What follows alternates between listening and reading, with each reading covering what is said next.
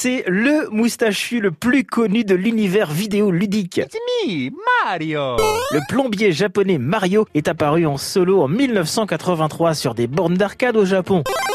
Auparavant, en 81, il n'est qu'un personnage secondaire de Donkey Kong, le singe, et porte le surnom de Jumpman parce qu'il saute dans tous les sens. Donkey Kong se cache dans la poche des jeans des écoliers dans des petites consoles à cristaux liquides avec leurs petits sons caractéristiques bien agaçants. On considère que c'est en 1985 que naît l'univers de Mario tel qu'on le connaît aujourd'hui, avec son arrivée sur la NES de Nintendo. Depuis, Mario ne connaît pas la crise. Il existe près de 150 jeux avec Mario en star ou en invité. Pour ses 35 ans, Nintendo fait donc les choses en grand en annonçant une réédition de la fameuse console portable Game Watch dont je vous parlais tout à l'heure il n'y a pas deux minutes.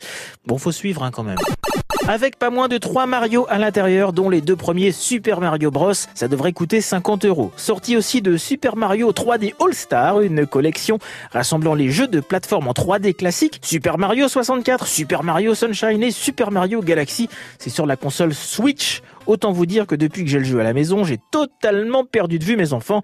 Et c'est sorti que la semaine dernière. hein. Le 1er octobre, enfin arrive Super Mario Bros 35, offert gratuitement pour ceux qui ont le service de jeu en ligne de Nintendo, service qui lui est bel et bien payant, on peut pas gagner sur tous les tableaux. Le principe du jeu est novateur, 35 joueurs du monde entier s'affrontent en temps réel dans des niveaux qui reprennent l'esthétique de Mario en y ajoutant une mécanique proche de celle de Tetris.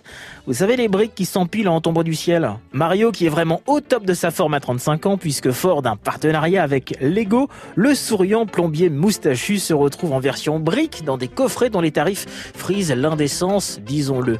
Voilà, vous avez de quoi vous occuper pour votre week-end. Non, ne me remerciez pas, c'est cadeau.